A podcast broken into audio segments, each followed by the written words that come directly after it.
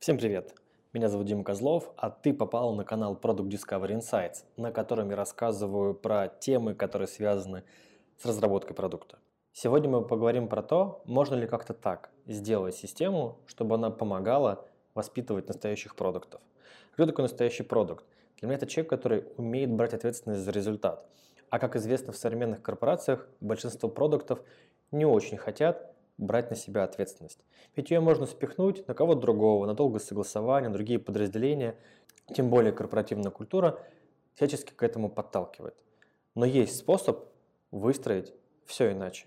Если тебе интересно, не забудь подписаться на этот канал, а мы погнали.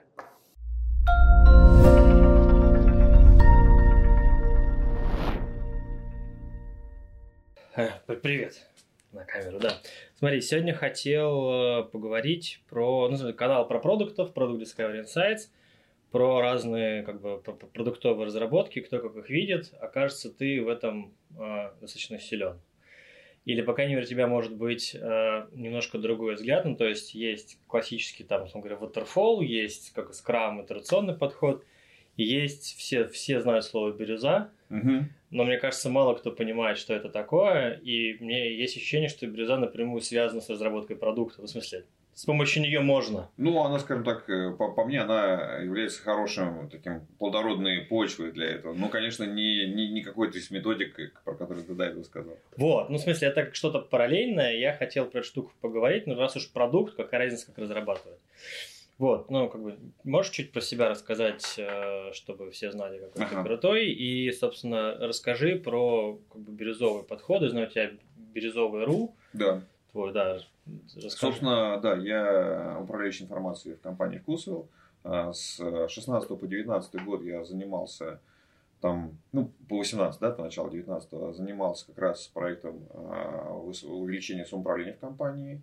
И как раз 2019 год у нас был годом предпринимательства, и я вот из этой темы очень включился в нашу как раз э, поддержку наших разработчиков, наших э, проектников, mm-hmm. вот всех инициатив, для того, чтобы ну, как, как раз вот, вот в этой связке я понял, э, что там, где у нас бирюзовое управление, там очень много всего, вот, бурления, бурления, и очень много проектов рождается, и активности много, и поддержки всего этого есть. А там, где у нас э, с биржевым управлением было плохо, в тех подразделениях, там все просто вот мертвая зона, никто оттуда не, не, не, даже не пытается выйти с каким-то проектом, а когда ты приходишь сам туда, говоришь, ребят, ну, у нас такая движуха интересная, давайте тоже включайтесь.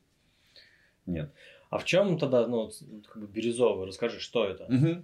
Бирюзовое управление очень просто. Значит, есть э, книга Фредерика Лалу «Открывая организацию будущего», который, собственно, когда переводили ее на русский язык, э, автор и переводчик, они этот подарили термин «бирюзовое» э, в России. Uh-huh. И он стал популярным и, собственно, означает три составляющих, которые выделил Фредерик Лалу.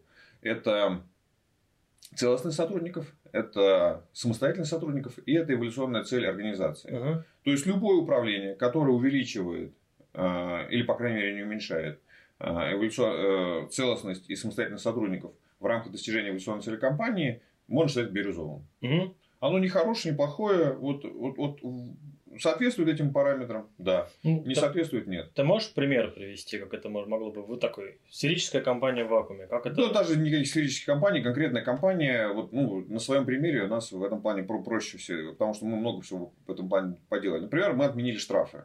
Вот когда ты отменяешь штрафы, то целостность сотрудников увеличивается.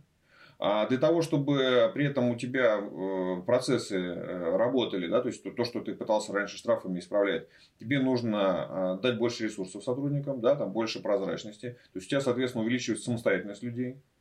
А, и при этом эволюционная цель лучше достигается. Отмена штрафов – это один из примеров такого яркого биржевого управления. Ну хорошо, смотри а, проецируя какой-то свой опыт из того, что я вижу на рынке, часто бывает так, что как бы люди, ну, продукты, как угодно назови, а, не хотят принимать решений.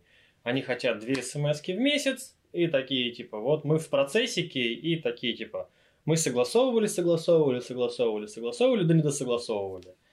И как бы мы не виноваты, процесс такой. Ну, вот бирюзовое управление в этом плане как раз э, жестко. Оно говорит, э, нам нужен результат. вообще может не заниматься ничем, может действительно сидеть там, ну, ковырять носу, заниматься процессом. Главное, чтобы был результат. результат есть, молодец. Вообще никто не, не, не, спрашивает, чем ты занимался, во сколько ты приходил, во сколько уходил, насколько ты глубоко был погружен, сколько ты времени этому отдавал.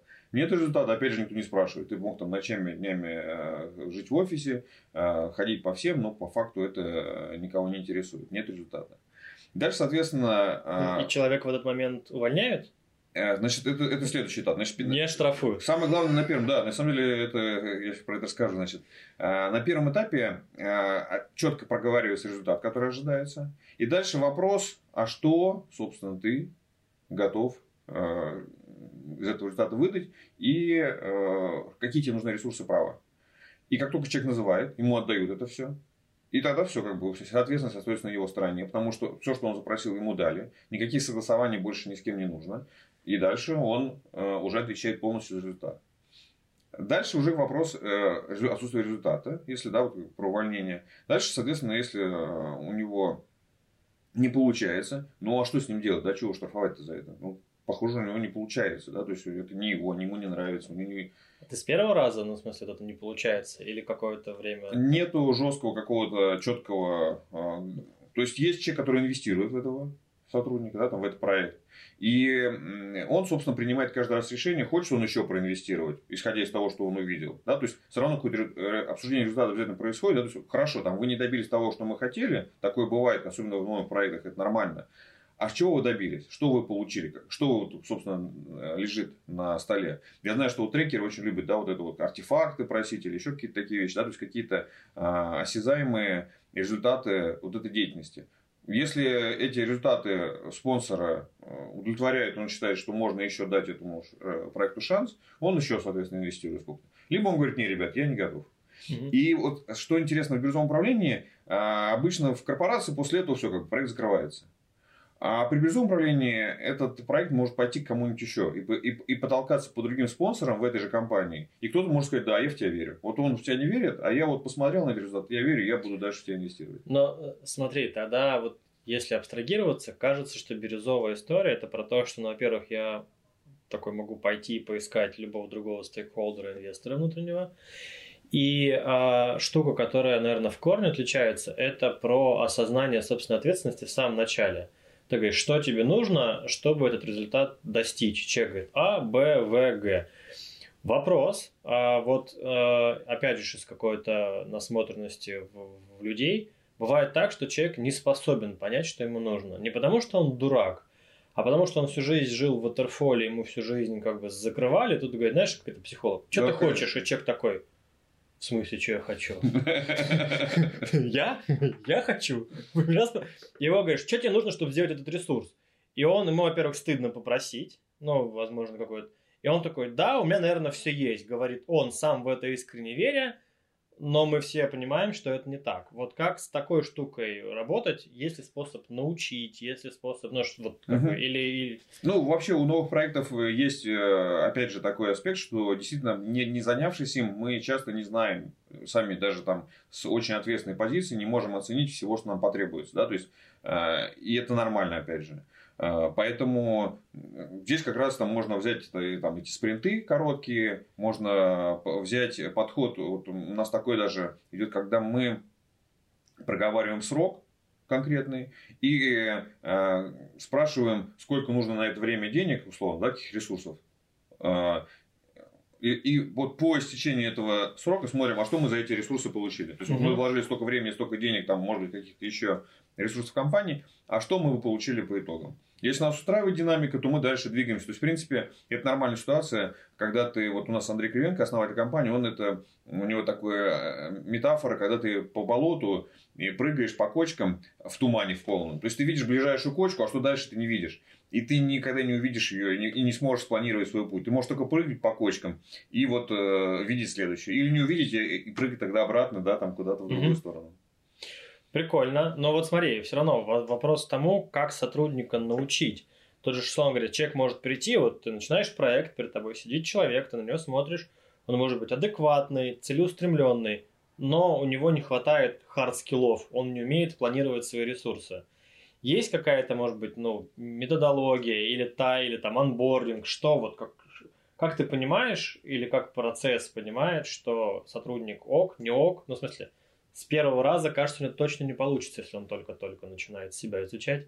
Ну, планировать это на самом деле сложно, и это не, ну, в этом плане мы не, не сторонники прям все распланировать, да, и только потом бежать. А, поэтому здесь как раз э, нормально, если он начинает, и мы просто смотрим по результатам, получается, не получается, и даем обратную связь, что у него получается, что не получается, дальше он в процессе обучается. А, но есть люди, которые вот, они сами заведомо говорят, я не готов и не хочу. У нас был случай, когда пришел просто мега какой-то крутой сотрудник, просто с бешеным портфолио. А, в него все влюбились там на собеседованиях, сказали, хотим, хотим. А, значит, дали ему все необходимые ресурсы, значит, он там затребовал, немножко странно было вначале, он там, значит, затребовал стул какой-то крутой, кресло какое-то, значит, компьютер супер-буперский. Ну, типа, в этом плане мы же обещаем тебе ресурсы, хотим от тебя результаты, соответственно, мы тебе все даем. Вот тебе стул, вот тебе, значит, компьютер, давай только работай. И он, значит, все, все получил очень быстро, у нас в этом плане динамично. А, и такой, ну все, я, значит, готов работать, давайте ТЗ. А ТЗ нету. То есть есть результат, который и как ты придумаешь, так и будет. Он такой, надо подумать. Я так никогда не работал. Ушел, значит. Приходит через некоторое время такой, ну, я подумал, я, наверное, справлюсь. Задача, конечно, такой челлендж, но как бы, я думаю, я потяну. Какой бюджет? Я бюджета нет. Он говорит, да вы дебилы все, и ушел уволился. В смысле бюджета нет или... Бюджета нет, в смысле, ну, у него задача была конкретно по э, эффективным коммуникациям, по эффективным акциям. Ага. И в этом плане, э, если акция эффективная, то мы готовы вкладывать в нее сколько угодно денег, сколько условно она Ну, в смысле, сможет... бюджета нет, нет лимита. Да, да, да, сколько она сможет в себя Я понял, да. Прикольно. Но смотри, это тоже смелость это признать. Многие же годами сидят такие, типа, знаешь, стыдливо прикрывая. Ну, у нас как раз вот мы сторонники, вот мы, если взять из проектного вот этого биржевого проектирования, то мы оттуда взяли быстрые, да, быстрый гипотез. То есть, это, конечно, месяц, два, три годами у нас тебе не позволит сидеть просто. Слушай, а я правильно слышу, что у вас вот есть месяц, там, полмесяца, два месяца, дальше есть какой-то цикл рефлексии, когда вы смотрите, даете обратную связь, но это все равно какой-то контроль метрик.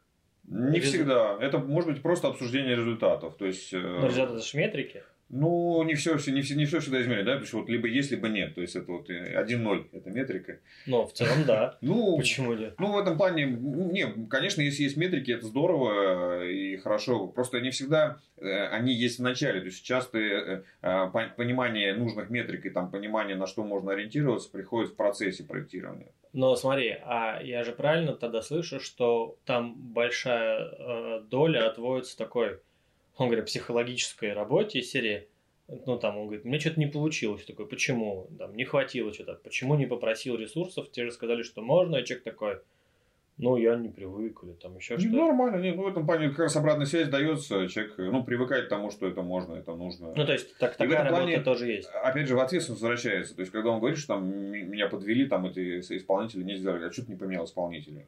И он такой, а что так можно было, да, то есть, ну, ну мы привыкли к тому, что а, это же очень классная история про перекладную ответственность. да, да, да, вот это. Э, я, я вот такой молодец, а вот просто меня вот эти, эти, эти подвели, и я поэтому не собрал все в кучку. А вот если бы они все поднесли бы в нужный момент, в нужном качестве, я бы собрал бы, и у меня был бы просто супер продукт. Окей, ну хорошо. А если человек не берет на себя ответственность и продолжает, знаешь, когда снимая себе ответственность на влажное пахнет мной, вот он снимается и отдает, тут я, я написал письмо, мне не ответили, я позвонил, не взяли трубку, я плакал, меня не обняли. Ну, то, то, то есть этот, э, у нас есть такая интересная формулировка, она многих сначала приводит в ступор, но по сути она очень правильная по жизни. То есть, если исполнитель постоянно не справляется со своим обещанием, данным тебе, то виноват заказчик.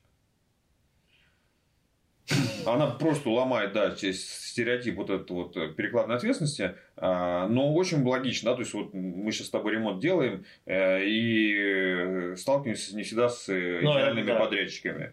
И в этом плане, если ты третий раз заказываешь человек, который тебе криво клеит обои, то кто виноват? Ну, безусловно, ты. Похоже, он так это делает по жизни. Да, да, да, да, да. Окей, ну смотри, а тогда человек, он в какой момент, он сам понимает, что, пожалуй, я не справляюсь, надо идти, или вы иногда говорите, типа, дорогой, ты не справляешься? Бывает, что сам понимает, бывает так, что не понимает. И здесь э, как раз происходит, э, здесь очень важно, чтобы для объективности, да, чтобы это не было просто, вот я считаю, что вот он не справляется, потому что все, все мы знаем, как чужая работа, она э, всегда легче оплачивается лучше. Вот, поэтому надо искать другого человека, который справится с этой работой. И если мы не можем найти другого человека, который справится с этой работой, то либо это вообще как бы гнилой проект, и тогда надо закрывать его, либо, получается, этот человек там достаточно хорошо работает, раз мы не можем найти никого лучше. Угу. И если мы находим такого ну, человека, а, то он просто перехватывает все на себя, да, у него начинает получаться лучше, все, все, все на него переключаются. И, эм, или если мы закрываем проект, то получается второй, вот этот первоначальный, он остается без работы в прямом смысле этого слова. То есть просто нечего делать ему. Угу. И в этот момент, собственно, это вот задача руководителя в нашей компании. Он э, приглашает этого э, исполнителя, приглашает всех, кто с ним взаимодействовал. Они дают ему обратную связь, почему они там не хотят с ним больше взаимодействовать. И дальше руководитель говорит, все, ты, значит, уволен через два месяца, ну, там, вплоть до того, что там, э, можем подписать документы. А, у тебя два месяца, тебя никто не будет трогать. Ты будешь получать там свой доход, который ты получал до этого окладный.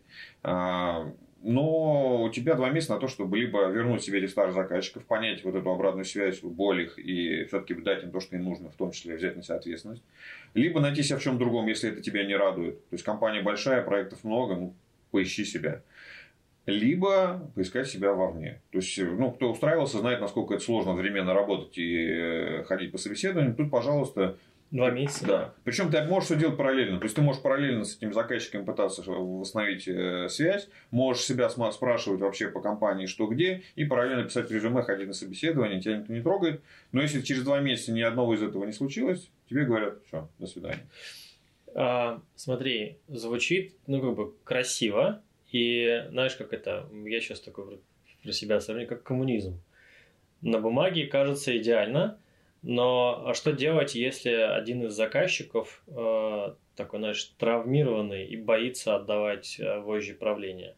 Тогда ему кажется, такая система просто будет вызывать стресс. Ну, в смысле, как это у меня ответственность принимаю не я, ну, в смысле, решение принимаю не я, контролирую не я, а вот эта вот толпа людей, которым я плачу деньги. Ну, Ты с таким сталкивался когда-нибудь? Ну, понятно, что да, есть такое. То есть он, э, ну, во-первых, хороший плюс, да, у этого, что он получает результат, и это очень важно. А второй момент – это а, обычно, ну, почему мы, собственно, используем там биржевое управление, сейчас даже выпустили свою систему а, управления, то есть мы ее упаковали, назвали Beyond Taylor и помогаем другим компаниям а, переходить на нее, потому что мы видим, что она лучше работает. То есть, когда у нас подразделения были и такие, и такие, то те, компа- те подразделения, которые уже перешли, сразу показывали на фоне остальных очень большую эффективность. То есть, ну, если ты не можешь перестроиться, ну, значит, будем искать кого-то другого, кто сможет. Не, не смотри, я имею в виду, при... не, бывало ли у тебя когда-нибудь такое, что тебе звонит заказчик, говорит, нам надо, приходи, да. пожалуйста, ты приходишь, он такой, да-да-да, а когда понимаешь, что нужно отдать от себя часть полномочий, ну, фактически а, отпустить контроль из рук, он такой и, и не может это сделать. Все. Тогда, получается, я, я не могу пообещать, я говорю, вот смотри, вот без этих полномочий, без этих ресурсов я не могу тебе пообещать результат. Все. Ну, и тогда ты Все. просто тогда сворачиваешь проект. Ну, либо почему? Я делаю, как бы, вот, э, условно, в традиционной системе с полной ответственностью этого заказчика за результат. Но это не И в этом плане с меня взятки гладкие. Ну, тут нету какого-то такого э, правильного бирюзового, не бирюзового, да, то есть тут э, понятно, что самостоятельности меньше, целостности может быть меньше, хотя для некоторых это очень комфортное состояние. То есть есть люди, которые не, не любят эту ответственность. И всегда в команде, они, и при этом, если он хорошо работу работает, он в команде может очень хорошо себя чувствовать и команде помогать, то есть команда будет его принимать. А скажи, пожалуйста, не выглядит так, что переходный процесс от классической системы вот такое в, в, переклад, а в отдавании ответственности от, э, условно говоря, генерального директора вниз а, требует каких-то дополнительных денег, пока это все устаканится, пока это начнет вертеться. Потому что ты фактически, вот, ну, вот эта ментальная перестройка с того, что я не размазываю ответственность, а собираю, она, мне кажется, на какой-то момент анархию привносит. Ну, если сказать, э, с 1 значит, января у нас, значит, э, вот так вот и, и делать что хотите, туда будет анархия, все развалится. Более того, не то, что там денег, все развалится, и, и придет, значит, этот э, авторитарный генеральный директор. Ну, я так и знал, что у вас ничего не получится. Вся фигня, да. Да, да, и все, значит, соберет обратно и начнет править дальше. Поэтому мы как поступили, вот, собственно, мой проект 16-18 годов, они, он был по а, схеме совершенно другой. То есть мы брали проблему, вот реальную проблему, где мы уже теряем деньги. и смотрели, где у нас там ответственность э, не у тех, кто принимает, должен принимать решение, а где-то вот далеко оттуда.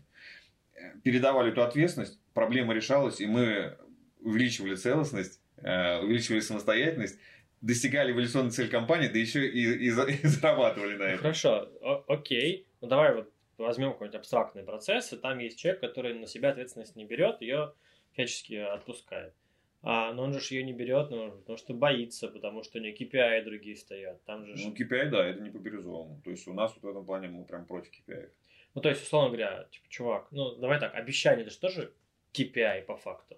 Ну, в этом плане у тебя под это, под это вообще, то есть, вот, например, да, простой пример э, вот с магазинами. Очень часто э, в рознице э, там, у сотрудников магазинов у них есть некие KPI в виде плана по выручке. Угу. Вот. И я каждый раз удивляюсь и говорю, ребята, а вот вот представим, что вы такой вот сотрудник магазина, и вам этот, этот KPI поставили, что вам для этого понадобится, чтобы его выполнить?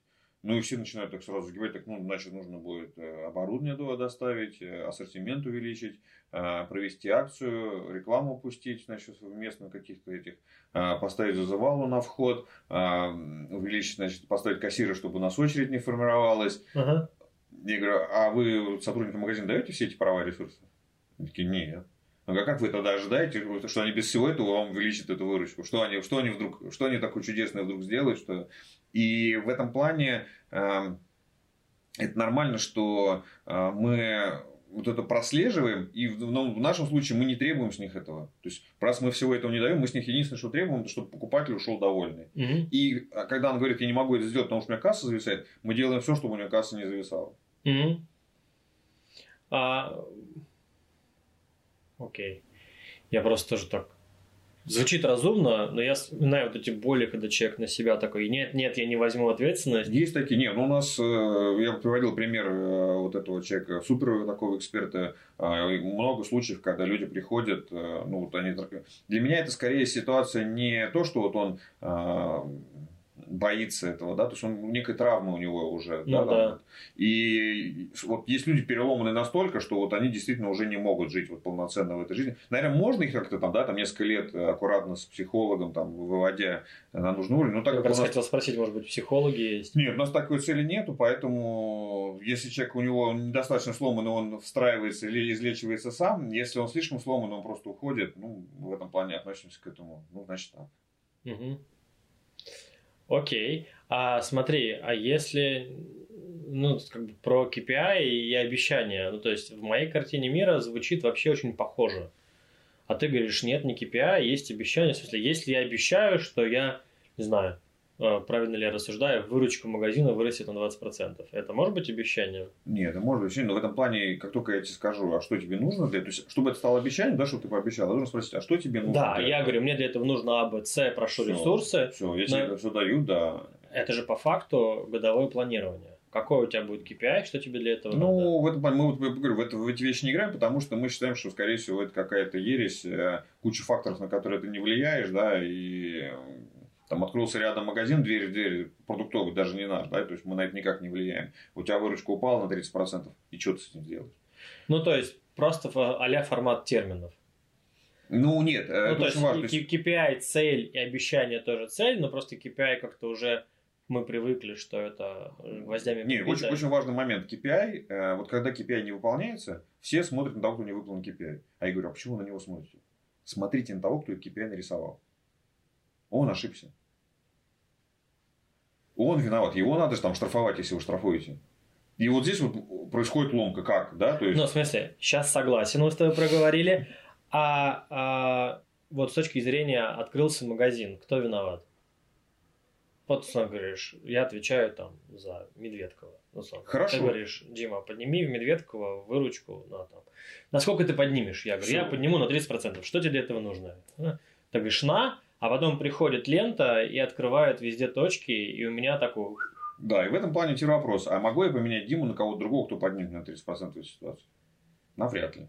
Получается, я как бы, как заказчик, я могу поменять исполнителя. То есть, я единственное, что могу, да, вот не штрафовать, я могу тебя уволить. Но в этом плане я должен буду нанять другого Диму, который точно так же с этой ленты ничего не сделает, и мы, соответственно, не, не вырастем.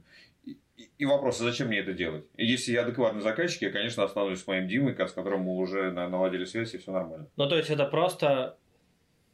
Блин, э, я понял разницу, ну, в смысле, какой-то KPI, который можно потом не то что пересмотреть, а ну, понять, по каким причинам объективным или необъективным выполнился. Ну и вообще мы больше про, скажем так, э, абсолютные. То есть, условно, у нас нет обещания, что там у тебя там качество обслужено на 96%. Да? У нас стопроцентно каждый покупатель удовлетворен ушел. Понятно, что это недостижимо да, там, в нашем неидеальном мире, но при этом стремимся мы к этому. Окей, смотри, дальше я все вот, ну, как бы в структуру перекладываю. Теперь смотри, есть Дима, есть там ты, условно говоря, который, ты говоришь, лента, я ничего с этим поделать не могу, да, окей. А, проецирую я какую-нибудь классическую корпорацию, где KPI не выполнился. Почему? Потому что и какие-то объективные факты, и человека тоже за невыполнение KPI этого не штрафуют. А говорят, ну, он сделал все, что мог, так повернул. Ну, пришла пандемия, ну, типа, да. ну, что вы хотите, офлайн упал. Ну, в смысле, давайте штрафовать всех, кто, у кого KPI в 2020 году были на, на, на офлайн. Разумеется, нет. И получается так, что, знаешь, как ты задаешь вопрос, а что случится, если ты KPI не выполнишь? Это я как трекер часто спрашиваю. Mm-hmm. И человек такой, ну, самое, это невозможно. Я говорю, хорошо, мысленный эксперимент, закрываем глаза, представляем, что возможно. И он такой, ну, как это? Ну, я говорю, помимо того, что ночами спать не будешь, очень тревожно, за компанию радеешь. Такой, Ничего. И получается, что, ну, видимо, это ошибка заказчика в наших с тобой терминах, что он такой, ну, KPI не выполнился, как бы и фиг с ним. Ну... А то, что этот человек так относится к KPI, который спускает ниже, кажется, виноват, который над ним. И тогда получается, ну, в смысле, классическая пословица «рыба гниет с головы». И что в этом случае делать? Там, получается, где-то сверху либо политика, знаешь, оно как бы сходится, и два плеча, где ответственность делится в две конкурирующие, два конкурирующих подразделения – и они рады друг на друга спихнуть такой, а, кросс KPI или там кросс, кросс обещания, это и пускай они типа разбираются. Вот ты с таким сталкивался? Ну, ну вот кросс обещание это сразу получается, то есть ты под это обещание должен будешь. То есть, во-первых, э, нельзя, чтобы у нас было одинаковое обещание, то есть я не могу взять просто передать свое обещание тебе. То есть у нас не может если, если я кому-то обещаю что-то, а ты мне это обещаешь, то ты приобщаешь ему напрямую. То есть мы спрямляем эти вещи. Не, ну, условно говоря, говоря например, банкинг какой-нибудь, я говорю, я обещаю, что я продам кредитных карт на столько-то ярдов. Но для этого мне нужно, чтобы и маркетинг пообещал то же самое, потому что если маркетинг не приведет... Нельзя, нельзя такого. А как? Все, то есть, не, в этом плане есть обещание условно общее, то есть, вот, например, выручка компании «Вкусвилл» это не, не чье-то личное обещание, это обещание всего совета управляющих. Ну вот хорошо, давай прям классический пример. Маркетинг и э, разработка продукта. Да. Я говорю, 20 ярдов кредитных карт. Отлично. Мне говорят, обещаешь? Обещаешь. Что для этого нужно? мне нужен маркетинговый бюджет 10 ярдов. Они такие, твой, бери. Я прихожу в маркетинг, говорю, ребята, я все сделал, вот мой бюджет, давайте ко мне поработаем. Они такие, здрасте нафиг. А мы обещали, что мы другое сделаем. Ну, в этом плане ты ищешь другой маркетинг. То есть мы тебе даем право не пользоваться тем маркетингом, который есть. То есть, если я иду и мне маркетинг говорит Nine, я такой, не хотите, я пойду агентство на рынке. Да, совершенно верно. И в этом плане твоя ответственность. То есть, если ты не найдешь нужный маркетинг, то получается, что ты плохой заказчик. То есть, э, фактически тогда еще главное отличие э, вот того, что мы рассказываем – да, в, ну, давай так, в бирюзовой схеме буду ее так, как, как термин использовать, mm-hmm. а, приветствуется перестройка процесса. Конечно. То есть в этом плане главный результат, а процесс это просто то, что к ним к этому результату приводит. Ага, тогда как в основном говоря в классике есть процесс, люди, ну как бы железнодорожные пути, люди по ним ходят. Да, в классике главное заниматься процессом, если сделать все правильно, то значит придешь к нужному результату. Это да. классика говорит про это, а мы говорим наоборот. А, вот оно на самом деле. Потому что если рассуждать внешне, наш да, коммунизм звучит... есть и процесс, и результат. Да, и там, все, и там типа, есть все, все разумно, типа, господи, что, что, что ж такого ноу-хау-то звучит-то разумно. Окей, то есть процесс, ну, как бы, тогда это идеальный акселератор. Вообще, в целом, работа вот, ну, как бы в акселераторе с командой, как, какую цель, что тебе для этого надо, на, покажи результат, если нет, давай еще две недели, если так же нет, пока. Не, в этом плане у нас очень много всяких проектов, э, которые даже не называются проектами, то есть просто как улучшение работы происходит, и, и это происходит постоянно по всей компании. Да. Окей, а, э, давай так. Я уже слышал, ты говорил, давай просто я еще как бы, глава а угу. эффективность. Вот а, ты говорил, что эффективнее работают ну, бирюзовые да. команды. А если говорить, ну то есть, видимо, больше зарабатывают, а больше ли тратят? А там, ну, вопрос, если ты делаешь это эффективно, то чем больше ты тратишь, тем больше ты зарабатываешь. То есть, э, это, это и продуктивность тоже получается. То есть э, бирюзовое управление позволяет быть и более эффективным, и более продуктивным. Ну вот давай, хорошо. Я как стейкхолдер, да, я, возможно, плоско раз, размышляю mm-hmm. или под, под Нормально, углом, смотри. А, говорю, хочу у себя, вот как бы у меня есть команда, там 200 человек, хочу, чтобы она была бирюзовой. Зову тебя, ты приходишь, и вот дальше у меня, по идее, вот как любой процесс, я как человек, который с бизнесом знаком такой, есть затраты на внедрение, есть затраты, ну, операционные затраты на работу, есть как бы сколько я с бизнеса получаю. Допустим, э, как бы, знаешь, машина стала прожорливее, но едет быстрее, и мне в целом я быстрее достигаю точки А в точку Б, но а, сколько я при этом буду как бы я, я быстрее доеду, может быть, я больше потрачу, может быть, у меня нет таких денег в операционке. Uh-huh. Или сколько я потрачу для того, чтобы ну, как бы машин другой стало. Вот, вот, вот это вот. Там, uh-huh. Насколько большой барьер. Ну, во-первых, зовешь не меня, у меня есть коллега Коля Попович, который, значит, этим занимается, ты его знаешь, да? Из, из лавы. Да, да, да, да. Он к нам сейчас перешел и э, как раз и занимается вот этим вот помощью с внедрением Зову компаний. Коля Поповича, да. Да, он, значит, приходит, э, у него есть уже прям программа аудита, то есть он тебя аудирует, находит те точки, где, собственно, у тебя не бирюзовое управление приводит к негативным факторам. Медленно открываются магазины, э, много тратится денег на какие-то пустые вещи, не приносящие э, цели. Э, ну, вообще не дающий эффекта. А просто там управление, там, ну, условно, мы там тратим 1% на все управление, а там у тебя 10% тратится на все управление. Да, то есть, вот все эти моменты все выявляют, да, и, собственно, ищет точки приложения сил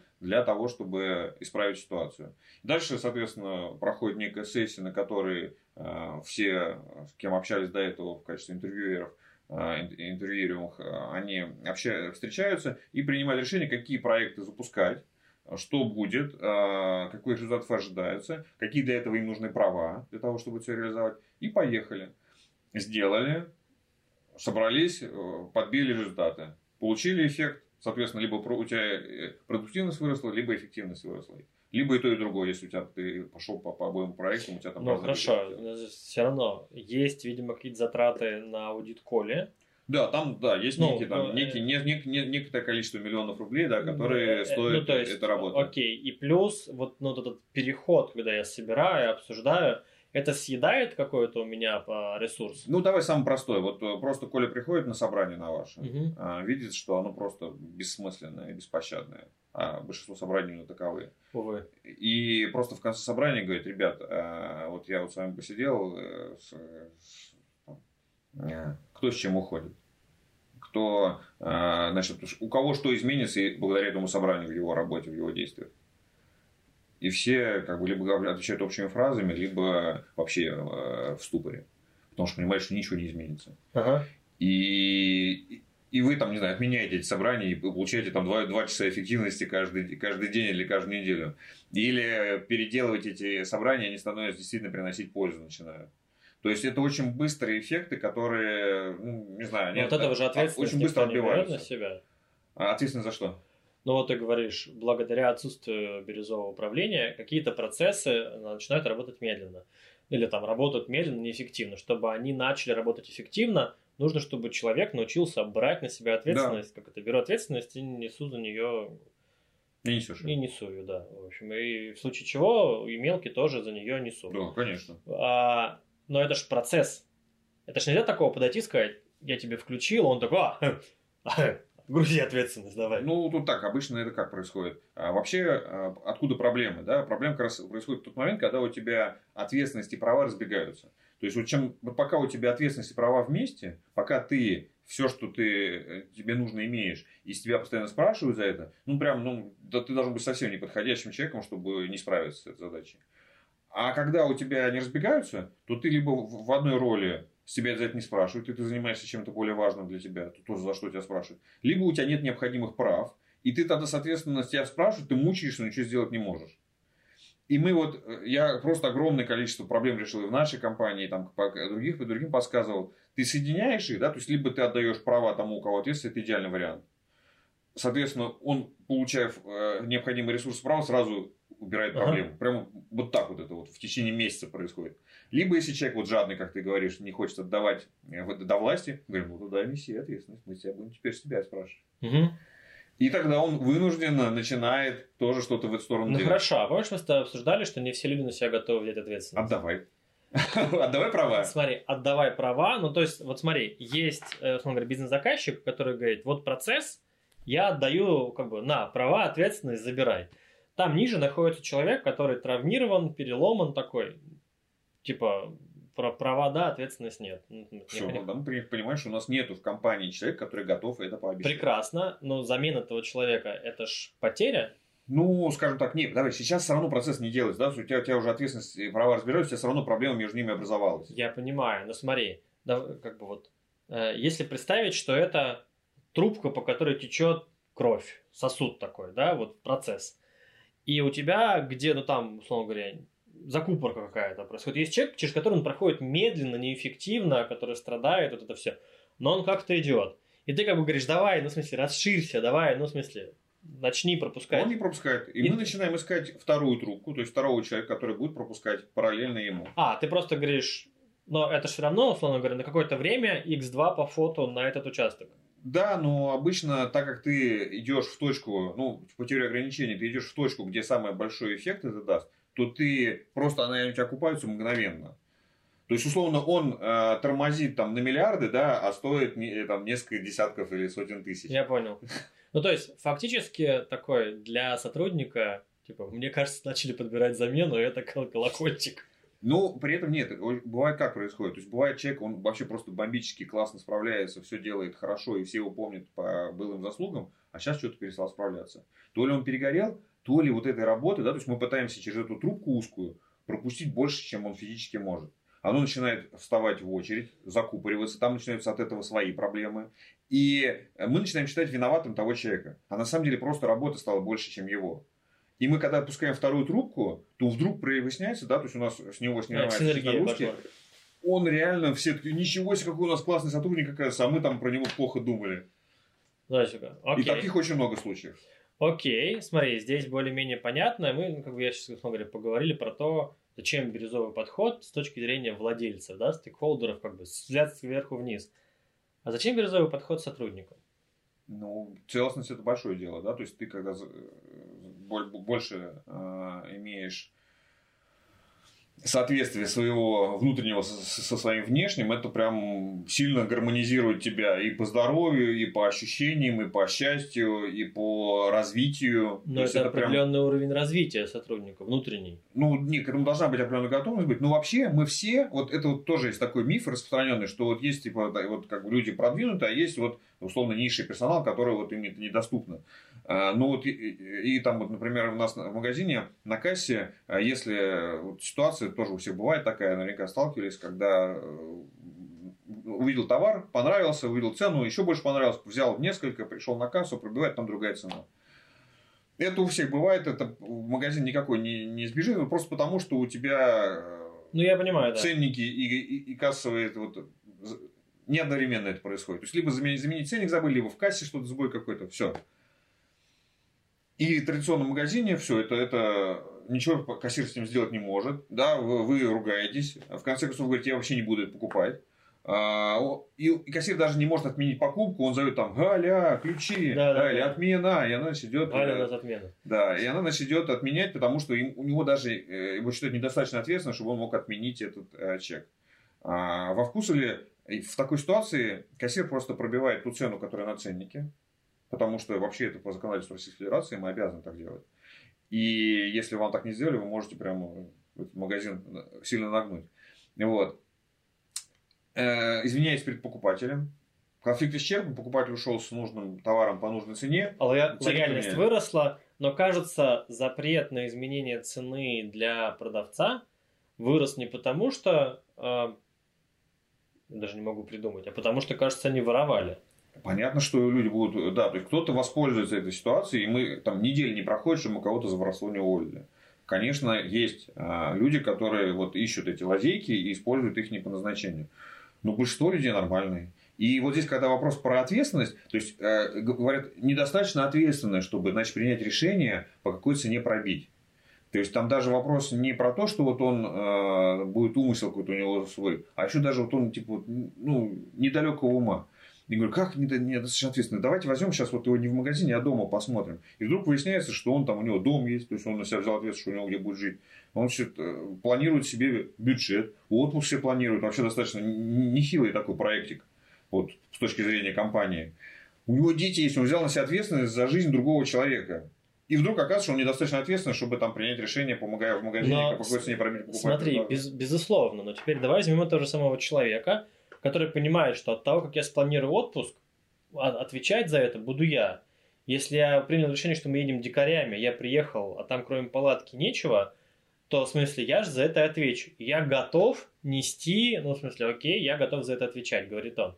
А если я пробью по другой цене, э, придет э, босс, и вот в нашей системе он спросит, типа, а что случилось, почему пришлось проверять по другой цене? Скажет, у нас там ценник был неправильный. И он пойдет разбираться, почему у нас э, разнобой между ценниками и кассой. А ему скажут, молодец, что ты покупателю сделал лучше. То есть, так как у нас сотрудник магазина обещает, что покупателю понравится в магазине, и он сделает все для этого возможное, то его хвалят за такие поступки. Тогда получается, что у тебя некий а, нет правил, но есть ориентиры. Результат. Не, смотри, не-не-не-не-не. Ну, то есть, почему правило? Ты должен, типа, вот, ну, почему там? Должен пробить так, как пробит, да, все. Да, да, да. А, а у вас жестких правил нет, но есть ориентиры, ну, такой, знаешь, как это, девиз нашей компании. Всегда, ну, то есть, за лояльность клиента, и если я сказал, я сделал так, потому что я верю, что лояльность клиента подрастет, и это правда так, мне говорят, молодец, как бы мы пойдем разбираться, почему. Если я принял решение неправильно, типа, смотри, на самом деле лояльность не подросла, просто да. механика ну, работает так, в смысле, научись. Мы, мы тебя научили, да. Окей. Ну, это результат прямо конкретно. То есть у нас то же самое с приемкой товара. У нас, вот я участвовал в приемке товара в разных магазинах, везде по-разному. Исходя из объема, исходя из как, как коллективу удобнее, исходя из там, величины подсобки. И главный результат, что у нас покупатель приходит, все, все разобрано, стоит по полкам аккуратно. Все. А как вы они это делают? Тут как хотите. Ну, как бы хорошо. А многие люди привыкли работать, как бы, дайте мне свод правил. Да. Я буду устав. А вот. знаешь почему? Почему? Потому что это снимает с него ответственность. Безусловно. Но как бы им комфортнее, как это, голышом опять же, комфортнее, потому что они привыкли к тому, что их постоянно тюкают за то, чего они не делали, это, и, как бы, и он всегда может прикрыться этой бумажкой. Поэтому, собственно, программисты любят технические задания. Не потому, что там все понятно, а потому, что всегда можно прикрыться и сказать, да. я, я не виноват, вот у вас так по-дурацки написано. Да, да, ну то есть не пойти спросить, а уточнить, а как бы... Я понимаю, но а, ты говоришь, научитесь брать на себя ответственность, и кажется, это большой страх. Какой э, стимул людям, ну вот если мы глобально говорим, да, в чем польза нам брать на себя ответственность? Ну вот опять же на примере этих магазинов, да, вот э, нам постоянно спрашивают, а где вы берете так много замечательных продавцов? Ну, потому что это реальная проблема для любой розницы, э, массовый подбор персонала, да еще и если мы говорим про некое их качество по отношению к покупателям, такое вот особенное. Мы говорим, а вы понимаете, что там как бы женщины, там, мужчины, они не, не, не только с института выпустились. И они до этого 20 лет в соседнем магазине работали совершенно не радовали вас своей вот это вот э, Жизнерадостью. Жизнерадостью, да, улыбками и позицией вообще по, по отношению к покупателю. А, что, что вдруг в них сменилось? Мы просто их поместили в, другие, в другую среду, в другие условия. И она вдруг начинает проявляться. Я даже, знаешь, физиологически вижу. Вот приходит он, он сначала боится, ну, на автомате, на всякий случай боится, потому что она уже привыкла, что ей били по голове там 20 лет она приходит такая вот, а что правда, а, а, а вот это вот это правда, а вот в смысле штрафовать не Да. И ей вот, ей вот э, говорят, и она видит, что действительно это вот так проявляется. Или она видит, там, не знаю, там, э, э, она обнаружит, там, не знаю, вздутую упаковку такая, что делать? Она привыкла, что давай как-нибудь сейчас, значит, прикроем кому-нибудь, да. да, там, э, впихнем там будет или еще что-то. Проткни, чтобы. Да. А, а тут говорит, скорее снимай, значит, проверь остальное и позвони остальным магазинам, чтобы они тоже, значит, э, у себя проверили, чтобы у себя сняли. И когда она вот это вот видит, буквально в течение месяца-двух, она распрямляется. у нее голова поднимается. Она начинает смотреть в глаза покупать, потому что она до этого боится. Она ну, понимает, что она как что-то их не подводит. Она начинает, смотреть, она начинает улыбаться искренне. У нас нет нигде не прописано э, скрипта, что она должна улыбаться покупателям. И мы не требуем этого. Если у нее плохое настроение, не надо улыбаться. Но они начинают улыбаться, они начинают шутить, они начинают живо реагировать. И, конечно же, людям нравится жить так больше, чем в состоянии постоянного стресса и ожидания, что тебе прилетит за то, что ты не делал. Ну, то есть, условно говоря, вот эта целостность, про которую ты говоришь, это соответствие того, чего ты на самом деле хочешь как личность, и того, что ты делаешь. Не получать нагоняй за неправильные вещи, а впарить просрочку. А, ну, в смысле... То есть... Или за то, чего ты не можешь сделать, увеличение выручки, на которое тебе нет прав никаких для того, чтобы это сделать. Окей. Плюс есть еще самостоятельность. То есть вообще э, автономность, это психологи отмечают, это один из базовых наших вообще а, потребностей, да. Ну, базовая потребность, да, которая просто вот а, там на уровне еды и, и безопасности, да, то есть это вот и когда ее совсем нету, то человек реально э, очень плохо себя чувствует. А когда ты ее даешь больше человеку, вот этой автономности, он прям от себя получит гораздо больше удовольствия. А у тебя есть какой-нибудь пример, как на входе отличить человека, который вот э, поломан, а, от того, кого не поломан. Ну, есть примеры какие-то, которые заведомы, да, то есть если человек начинает э, яростно исправлять э, трудовой договор, то, наверное, он слишком уже поломан. Вот. А, но вот если он там не проявляется как-то явно активно в... В смысле штрафов? Надо вписать. Иначе я не буду ответственно ну, относиться к работе. Вот. И в итоге я для себя заметил, я тоже часто, ну мы же там, кто подбирает людей, мы себя считаем такими а, отличными экспертами в этом, да, мы физиогномисты, мы там вот э, оцениваем их, задаем каверзные вопросы, там проводим какие-то стресс-интервью, все прочее. И вот я уверен, что каждый, кто нанял достаточное количество людей, ошибался. То есть Безусловно. он нанимал человека, который оказывался неподходящим. Вот я гарантирую, что этот человек ошибался в другую сторону. То есть отсеивал человека, который, который был да. бы супер просто классным. И я на себе это поймал. То есть я когда э, это осознал, я начал пробовать давать шанс. Ну, если у меня отторжения нет от человека, если он там явно себя не проявляет, и вот неадекватно, то давать шанс э, сразу нескольким кандидатам. Но при этом у меня, конечно, все равно остается свое внутреннее ощущение, что вот это там, вот, скорее всего, попрет, а вот это, ну, пускай ладно, попробует. И уже несколько раз это было, когда тот, кого я там считал э, фаворитом, просто сливался, и мне приходилось с ним прощаться, а тот, кто просто я там брал, ну, до кучи, пускай попробует, вдруг проявлялся так неожиданно классно, что я думаю, как же я здорово, что, а не дай бог, я не взял бы. Как, как ну вот, вот смотри, я поясню, к чему вопрос. Я ну, с Серегой Паращенко разговаривал, я говорю, «А у тебя есть какие-то, ну, как бы вот, может же и скрам-мастер выстроить, разработчик в продуктах, несмотря на то, что там как бы, нужно определенную трансформацию пройти. Он говорит, знаешь, наверное, говорит, есть одна штука, что если человек в своей жизни, даже, не знаю, хоть уборщиком работал, но пытался поменять существующий процесс, такой, ведра нужно таскать на третий этаж, давайте сделаем хранилище для ведер, ну, в смысле, на своем uh-huh. Вот если вот такое было, значит, у него есть хорошие задатки для того, чтобы созидать. Вот, может быть, у тебя какое-то такое наблюдение есть. Знаешь, вот я расскажу, да. То есть, ну, это скорее в плюс, это скорее вот, да, вот про ощущения, но это не, не значит, что точно нет, потому что с чем я сталкивался, к сожалению, на собеседовании единственное, что ты узнаешь, это насколько человек хорошо умеет себя продавать. Это правда. И в этом плане может быть просто э, бомбический золотой человек, но вот он, э, э, э, или он там, у него там он стрессует, потому что он интроверт, и он вообще сейчас, да, находится не в своей тарелке, ему надо себя хвалить, но это для него вообще просто жесть, как с незнакомыми людьми, и они еще его оценивают, и на основании этого примут решение о его трудоустройстве. Все, это вот угу. конец для него э, истории. И он при всем своем богатстве опыта не может его изложить красиво или вообще изложить. И мы в итоге э, можем неправильное ощущение сделать. Но что вот я для себя отмечаю? А, результат процесс. Да, то есть, если ты спрашиваешь, какие результаты, да, там вот на прошлой работе вы достигали, и если он не может вообще ничего назвать, да, то есть это странно, да, там, или все время скатывается в процесс. Я делал, я занимался. Да. Вот.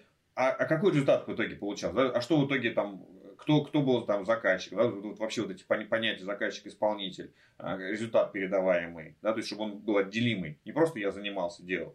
Вот. А второе это готовность брать ответственность за неудачи за свои.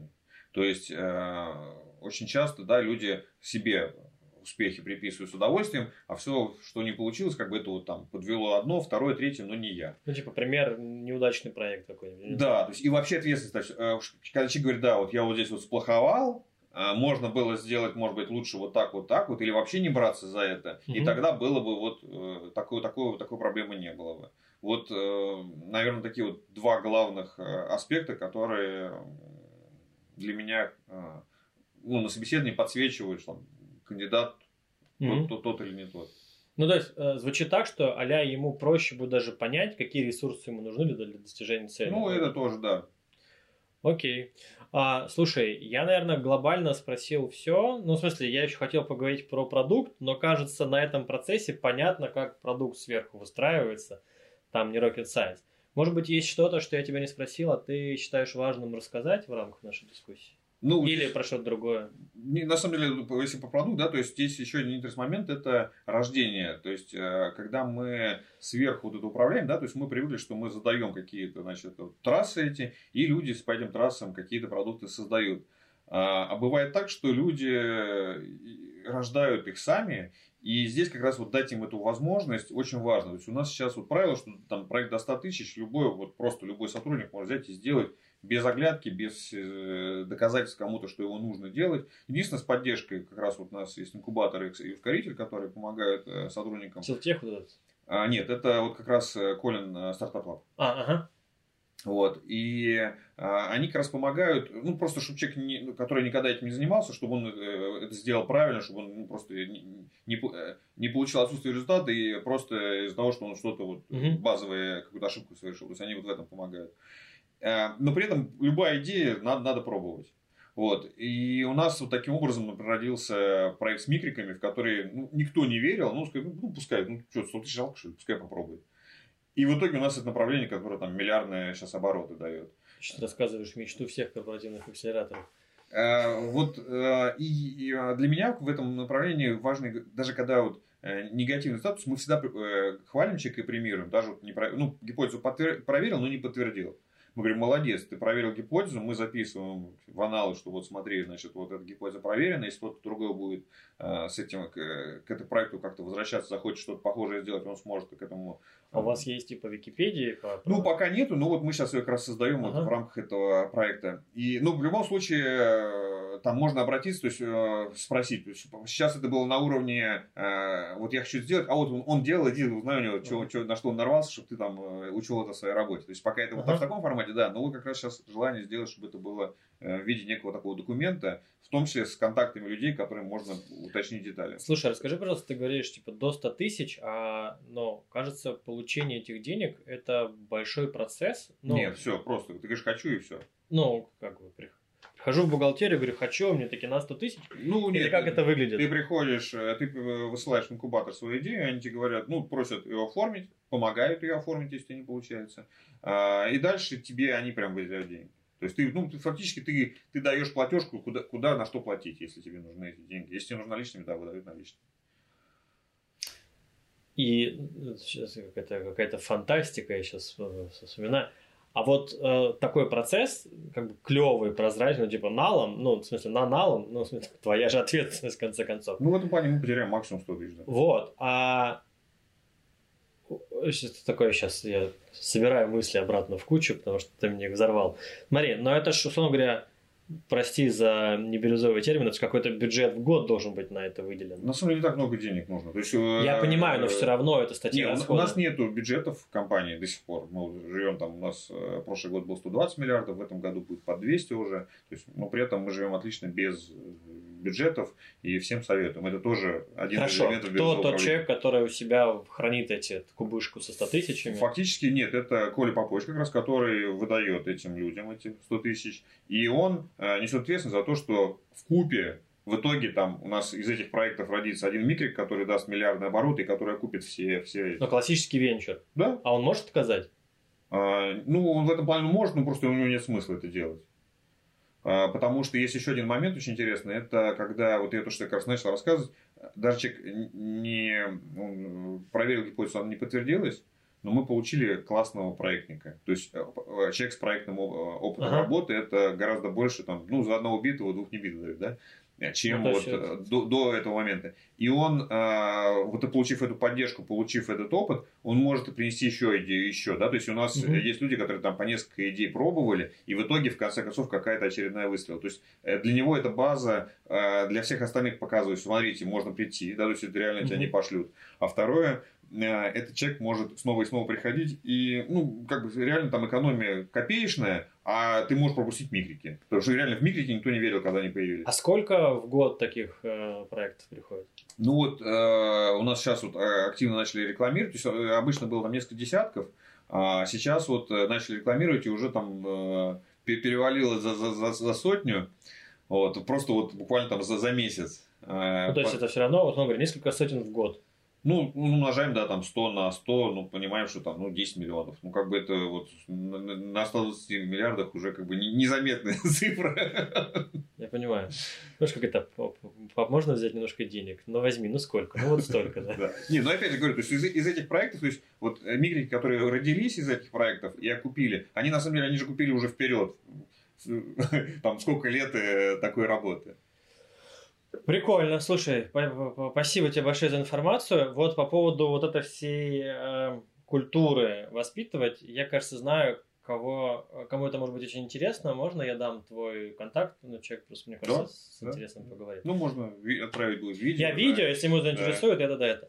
А, спасибо тебе большое. А, мне было безумно полезно и интересно. Ты мне просто такой, ну, чуть расширил. Я просто знаю даже, что из того, что ты рассказываешь, я в свою работу перейму, Супер. потому что вот это вот, а, ну, в явном виде отдавать ответственность, а, наверное, я это как-то упускал. Ну, то есть, это было фоном, а вот так прям, типа, что тебе для этого нужно? И в некоторых случаях я прям знаю, с кем я это буду делать. Круто.